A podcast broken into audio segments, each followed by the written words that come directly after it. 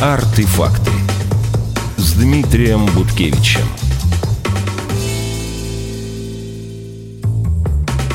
Это подкаст «Арт и факты» и я, его ведущий Дмитрий Буткевич. Сегодня тема нашего разговора – одна из главных достопримечательностей Москвы – Триумфальная арка на Кутузовском проспекте. И ее создатель – архитектор Осип Баве, он же автор зданий Большого театра и Манежа. Мой гость – историк, москвовед, автор книг об архитектуре Павел Гнилорыбов. Добрый день. А партнер этого выпуска – девелоперская компания «Ant Development». Что такое забота, щедрость, любовь? Ответ на этот вопрос знает Ant Development. Девелопер элитных семейных резиденций Victory Park Residences, расположенных в историческом районе Дорогомилово, в минуте от Парка Победы и Кутузовского проспекта. Victory Park Residences – это 8 малоэтажных корпусов с собственной приватной территорией с зонами отдыха, детскими и спортивными площадками, торговой галереей, ресторанами, кинотеатром, океанариумом и детским садом, где раскроют таланты каждого юного резидента. На старте продаж Ant Development предлагает инвестиционные цены на квартиры. Проектная декларация на наш дом РФ. Больше подробностей о проекте Victory Park Residences по ссылке в описании. Артефакты с Дмитрием Буткевичем. Сейчас о главной достопримечательности этого места, этого района, ну, собственно, о Триумфальной арке на Кутузовском. И я для начала приведу некоторые исторические данные. Триумфальная арка была заложена в 1829 году на так называемой Триумфальной площади, э, то есть на площади Белорусского вокзала. Нынешнего сохранились фотографии, еще, надо вам сказать, начала 20 века. В 20-е годы еще есть фото такие, в интернете можно их поискать, где стоит она на фоне Белорусского вокзала. Приблизительно, наверное, по траверсу а, нынешней Тверской улицы. Нет, Павел, не так? Она абсолютно совпадала с ленинградским, петербургским направлением, и триумфальные арки всегда строились на пути следования войск, и раз уж Александр триумфально входил в Москву по этому направлению, то и арку возвели, возвеличили тем самым это событие как раз в этом месте. Ну, вообще, надо сказать, что идея сооружения в Москве триумфальных ворот, как памятник Победы, ну, Победа, естественно, в, как она называлась, Первая Отечественная война, да, то есть война 1812 года. Так вот, эта идея принадлежит э, Николаю Первому. В апреле 26 года, 1826 года, во время коронационных торжеств в Москве, он высказал желание построить в столице, в этой, в первопрестольной столице, триумфальные ворота,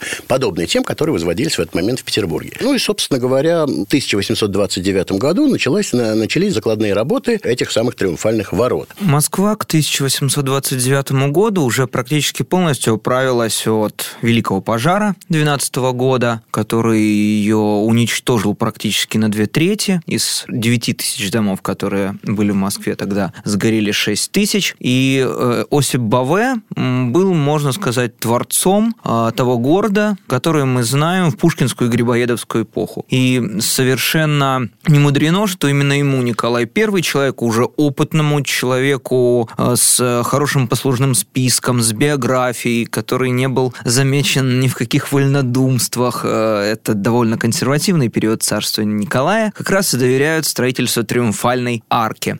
А, Триумфальные арки в России тогда уже строили много. В Москве уже были Красные ворота, так называемые, э, которые находились недалеко от одноименной станции метро. Красные ворота первоначально возвели в честь э, победы Петра I под Полтавой. То есть такая вот отечественная традиция возводить сначала что-то в дереве, а потом оставлять это навсегда в камне. Она, конечно, имеет западноевропейские корни, но и в 18 и в 19 веке прослеживается. А напомните, когда были возведены Красные ворота? Э, Красные ворота много раз э, меняли материалы, но такими, какими мы их знаем, это времена императрицы Елизаветы Петровны, это середина 18 столетия. И э, Николай I, это очень важно понимать, приезжает в город не только возрожденный после огня, но и город, очищенный от декабристов. Николай I придавал этому огромное двойное значение, потому что если он мог э, вымести, ну, согласно своему пониманию, какой-то дух э, свободолюбия в Петербурге, то Москва тогда считалась городом весьма либеральным, э, городом, где в, англи- в английском клубе знаменитом можно было говорить о чем угодно, и поэтому он стремится оставить после себя здание. Хочешь, чтобы твоя империя была прочной, хочешь э, свои взгляды отпечатать в камне,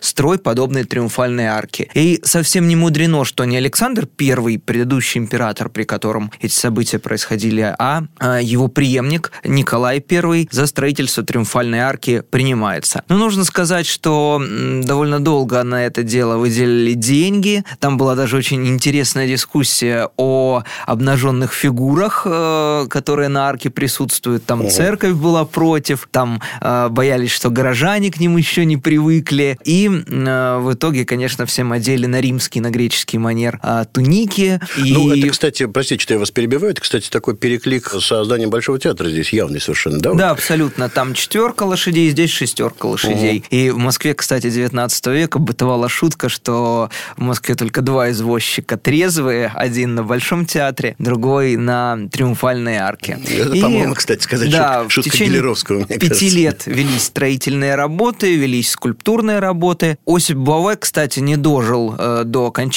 Он умер за два месяца до этого, но все-таки можно сказать, что это памятник э, всей его жизни, всему ему творчеству, так как человек действительно служил искусству, служил э, России, не считал искусство делом национальным, считал его таким делом общечеловеческим и, как сказали бы в XIX веке, умножал э, искусство в нашей стране. Артефакты с Дмитрием Буткевичем. Я несколько слов скажу об э, Осипе Ивановиче Баве, которому при рождении а, было дано имя Джузеппе. Он родился в семье неаполитанского художника Винченцо Джованни Бова, который приехал в Москву для работы в Эрмитаже в конце XVIII века. А мать его была, как я понимаю, здешняя э, уроженка Екатерина Кнаппе, дочь художника Карла Кнаппе. И э, крестили его как Джузеппе, а позже переделали в Осипа Ивановича, ну, соответственно, русский манер, как часто это бывало. И вскоре после рождения Осипа семья переехала в Москву из Санкт-Петербурга. И, собственно говоря, он считается, ну, действительно символом московской архитектуры и абсолютно московским архитектором. Да, вы совершенно правильно все сказали. Джузеппе даже в дореволюционных источниках никогда так не называется. Он всегда был для нас Осип Иванович. Ну, была такая, начиная с Петра, традиция переиначивать имена на русский манер. Вот Доменико Жилярди, другой известный угу. архитектор той эпохи, он стал Дементием для нас. Дементий Иванович. Дементий Иванович Жилярди. Так и Осип э, Баве. Нужно сказать, что у него э, были выдающиеся учителя. Это человек, э, в принципе, уже русский по духу. Он, кстати, крестился в православие после своего первого брака. Кстати, его жена пережила его больше, чем на 30 лет. Угу. Это образец ну, такой верности, действительно, чуть ли не лебединой. И э, БВМ строил много церквей, то есть он не просто это воспринял как какой-то обряд, как какую-то необходимость, чтобы легче работать в России. Он действительно был глубоко верующим человеком. естественно, ему, конечно, выпадало больше заказов, потому что ему банально чуть сильнее э, доверяли. Его учили такие знаменитые люди, как э, Франческо Компарези, это знаменитый наш скульптор э, московский, тоже конца 18-го, начала 19 века. Он учился у Матвея Казакова, и он учился у Карла Росси. Карл Росси – это человек, который, ну, фактически закончил создание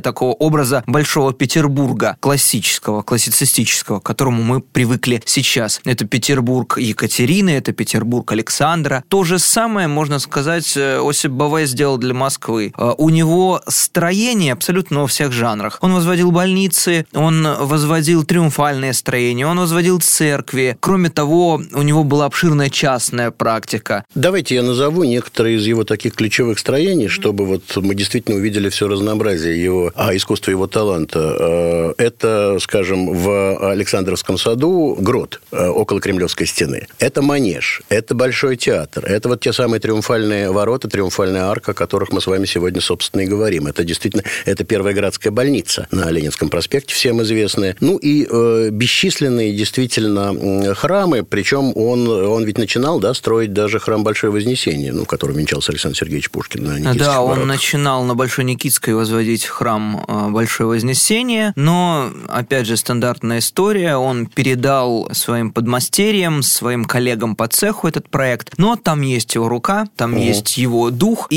еще одна замечательная церковь, очень намоленная такая, на Большой Ордынке расположена, угу. куда любила ходить Анна Андреевна Ахматова. Кстати, он там тоже не дожил до окончания работ, но можно увидеть там до сих пор чугунные плиты, э, которые покрывают пол 1834 года, тоже работы Баве. Так что личность очень разносторонняя. А мы так с вами вот говорим все время, не дожил, не дожил. Я назову его даты жизни. 1784, 1834 или 33, кстати сказать, почему-то точно это неизвестно. То есть он прожил 50 лет, да? В общем, действительно, это очень немного, а успел сделать, ну, достаточно. И вот скажите мне, Павел, как бы вы, ну, как бы описали характерную вот эту вот московскую архитектуру БВ? Чем он отличается, ну, от своего учителя Карла Росси, от питерского? Дело в том, что москвичи, хотя их и Петр приучал кнутом и пряникам, и дальнейшие правители, они всегда хозяйственность свою и вот необходимость вот такую жизненную ставили выше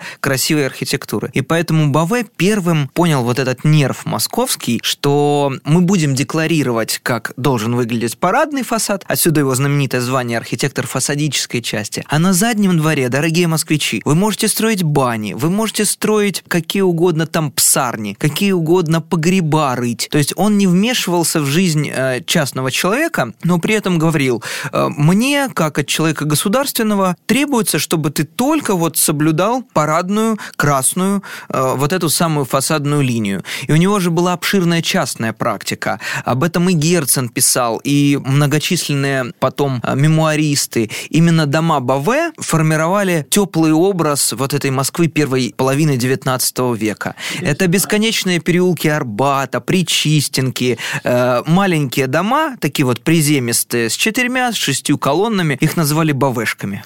Скажите, Павел, а сохранилось ли что-то вот из э, частного строительства, из частных домов э, Осипа БВ? Из э, частных домов БВ многое, к сожалению, погибло либо в годы Великой Отечественной войны, либо было перестроено. Вот в чистом виде скорее нет. Здесь мы, конечно, о духе скорее говорим. Угу. И поэтому, чтобы вот проникнуться БВ и его работами, я советую, конечно, либо сходить э, к его таким фундаментальным штрихам, вроде Большого театра или Манежа, или Александровского сада, либо, кстати, что очень редко, мы можем же навестить могилу архитектора. Да, У нас да, да, да. на Донском кладбище все это сохранилось, и там замечательная такая надпись, абсолютно в духе такого романтически сентиментального века, вот как раз первая треть 19-го. Э, так что БВ можно принести цветы на старейший из московских некрополей. Артефакты с Дмитрием Буткевичем. Давайте вернемся к э, Триумфальной арке, к Триумфальным воротам, э, которые, как я уже говорил, были заложены в 1829 году, и в фундамент легла бронзовая закладная плита и горсть серебряных рублей, чеканки того же года на счастье. Интересно, вот когда их разбирали, нашли ли эти рубли? Вот любопытно. Но дело в том, что вот э, разбирали ворота как раз э, в тот момент, когда вся Москва в советское время вновь копала. Копала метро, Стелецкий ищет библиотеку Ивана Грозного, И поэтому даже если нашли эти рубли, то они затерялись в общем объеме в общем кладов, потоке, да, кладов да, которые тогда в Москве времени. находили. А, и получилось, что простояла она вот на этом месте, на площади Белорусского вокзала. Это самая арка почти сто лет. То есть в 1834 году она была окончательно закончена. На аттике, кстати сказать, было написано вот такая вот текст такой был написан «Благословенной памяти Александра I, воздвигшего из пепла и украсившего многими памятниками отеческого попечения первопрестольной Грации во время нашествия галлов и с ними ними два десяти языков. Лето 1812. Огню преданный 1826. Частично эта надпись должна была сохраниться вот на тех воротах, которые сейчас стоят уже на Кутузовском проспекте. И так почти сто, более ста лет простояла арка. В 1936 году по генплану 1935 года арку разобрали в июле-августе, провели тщательные обмеры, чертежи, зарисовки, фотографирование и передали часть скульптуры барельефов в музей архитектуры, который тогда располагался на территории Донского монастыря. Там же, где, кстати, похоронен. Бабы, да, да? довольно любопытно. иронично, что его работа потом попала на кладбище. Игра, да, игра истории, смыслов. действительно. И, э, собственно говоря, в прежнем виде они не были восстановлены. То есть, когда арку э, восстановили, а восстановили ее спустя еще 30 лет, в 66-68 годах, они же восстанавливали и делали копии этих самых э, скульптур, барельефов и всего прочего. Вы абсолютно правы, потому что большинство фигур отливали заново на матическом заводе художественного литья, угу. плюс основу арки все-таки составляет железобетон. То угу. есть мы, опять же, здесь скорее говорим об образе, нежели о единстве материалов. Из э, колонн, которые обрамляли арку, к тому времени сохранилась только одна. И вот по ее образу и подобию на заводе Станколит возле Савеловского вокзала э, сделали остальные 11. И к тому, чтобы эта арка появилась вновь, ну, мы сейчас ее уже после прошествия 50 с лишним лет воспринимаем все-таки, наверное, как уже изначальную, она уже обтрепана всеми ветрами, всеми снегами там. Да. А, да. Что привело к ее появлению? Во-первых, Юрий Гагарин в одной из своих знаменитых речей а, жалел об утрате триумфальной арки, и к его словам, наверное, прислушались. Слушайте, это любопытно, я не знал этой истории. В 1936 году Юрий Гагарин не, не мог видеть арку еще на площади Белорусского вокзала, скорее всего. Но он мог думаю. видеть слайды фотографии. Мог, мог. Да, любопытно, что его это как так задевало, и он об этом вспоминал. Другой момент, почему они ее восстановили спустя 30 с лишним лет? Другой момент. Э, в районе Кутузовского проспекта формируется сетка улиц с названиями в честь героев войны 12 года. Э, Вычи широкие шинели и так далее. Угу. Но... Ну да, еще рядом же Бородинская панорама, да, вообще улица Вот музей Бородинская панорама, года, да. такой вот э, стакашек стеклянный советского модернизма, был открыт в 1962 году. Угу. И рядом Кутузовская изба, уже думают что-то там о Поклонной горе, и поэтому весьма логично, что можно воссоздать. Мы и сейчас, в принципе, много воссоздаем, э, иногда фантазируем, царица на это воссоздание, дворец Алексея Михайловича это воссоздание, и поэтому то, что сделали в 60-е годы, это совершенно нормально, потому что на площади Белорусского вокзала, наверное, было бы уже э, слишком щепетильно в области транспортного вопроса пытаться что-то восстановить. Совершенно верно. А здесь в этом как бы такая географическая логика есть, поскольку Кутузовский проспект переходит, соответственно, в э, Минское шоссе, которое ведет, собственно, ну, прямо вот прямо на запад. Другое дело, что шли они не входили в Москву не по Минскому шоссе, а по Старой Смоленской дороге. Шли они туда и обратно, французы, да? Но, тем не менее, зашли-то они сюда со стороны как бы вот ну, есть легенда о том, что Наполеон стоял на Поклонной горе, смотрел на горящую Москву. Ждал ключей. Я думаю, что все это легенда, города. между прочим, но тем не менее. Но легенда такая есть. Так что логика в этом определенная есть. Направление на запад, на Белоруссию и далее туда, на Польшу и, соответственно, на Ну, знаете, в этом, да, тоже есть казус такой небольшой, постоянно на него обращаешь внимание. Ведь действительно, враг пришел с запада, и врагу не строят триумфальных ворот. Но так уж получилось, что направление, просто вектор, западный административный округ, и современные триумфальные ворота, они э, совпадают. Ну, это там для ну, искусствоведов, да, да, да, да, да, немножко как бы... так э, с перцем. А мне кажется, там действительно сложился хороший исторический комплекс, тем более рядом с этой аркой недавно э, открыли э, целый такой парк небольшой, который посвящен ее истории. Ее последний раз вообще чистили, приводили в порядок, реставрировали. В 2012 году э, да, да, да. достаточно серьезные работы проводили. Там были очень серьезные работы, и, кстати, кстати сказать, достаточно такие внушительные по вложению средств. И, между прочим, тогда мэр Собянин обещал открыть э, на воротах смотровую площадку. Но вот видите, пока до сих пор площадку не открыли, может, оно и к лучшему, потому что все-таки залезать наверх как-то, ну, это странно. Мне довольно. кажется, это бесполезно, потому что высота окружающих домов все равно выше, и, ну, что ты рассмотришь, ну, разве что потоки Парк многочисленных э, ну, да, автомобилей. автомобилей на Кутузовском проспекте. А, у нас вот открыли в парке Горького смотровую площадку э, на высоте 17 метров, там тоже ничего особенного не увидишь, но, тем не менее, люди заходят и что-то там пытаются э, рассмотреть. Но сейчас арка, наверное, все-таки на своем месте, я в этом с вами соглашусь. Да, да, да, я, знаете, довольно часто там проезжаю, так приходится ездить, да, вот, собственно говоря, и э, на работу я там э, часто ездил, и люди там есть, и более того, людей становится все больше и больше. То, что сделали выход из метро, выход прямо к арке, это, конечно, способствует ее, ну, я не знаю, продвижению, что ли, потому что довольно удобно к ней теперь переходить стало. Наверное, это место должно еще более облагораживаться. Но что вот там можно сделать и придумать? Может быть, открывать какой-то, я не знаю, там, экспозицию, возможно, рядом, посвященную, собственно говоря, Москве и Осипу Баве. Ну, вот если фантазировать так, как ее... Можно не фантазировать, потому что к Дню города 2020 года mm. рядом с Триумфальной аркой э, открыли такой музей под открытым небом, сделали очень хорошую инфографику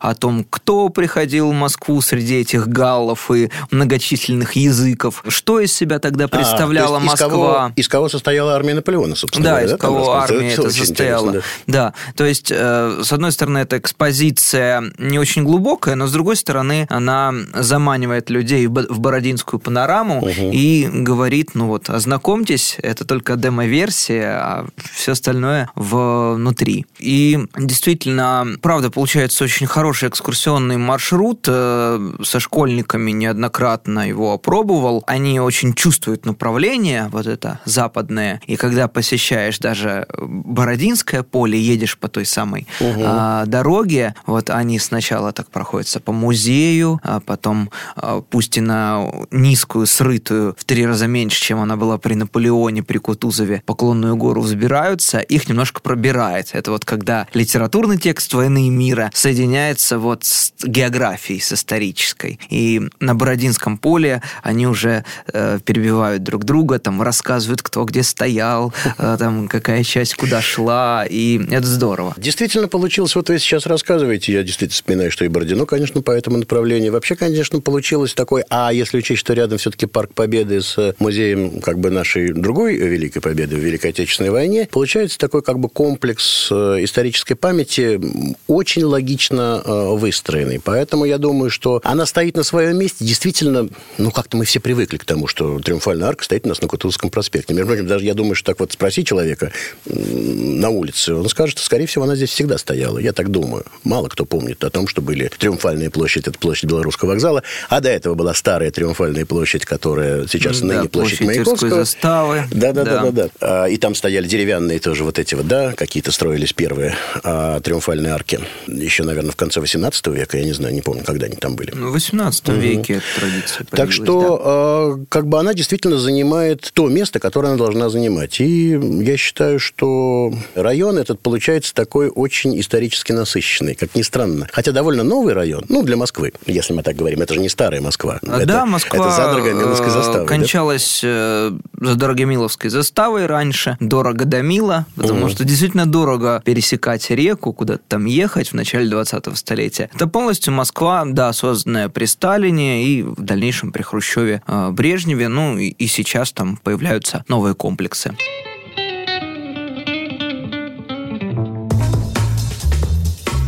Артефакты с Дмитрием Буткевичем.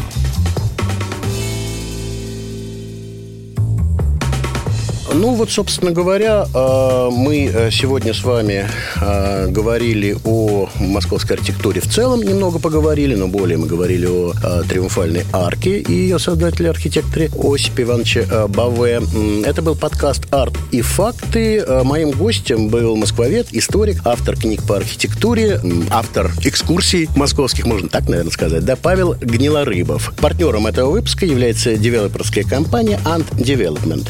Девелопер элитных семейных резиденций Victory Park Residences, расположенных в историческом районе Дорогомилово, в минуте от Парка Победы и Кутузовского проспекта. Заходите по ссылке в описании подкаста, чтобы знать все подробности. Павел, спасибо вам большое за сегодняшнюю беседу.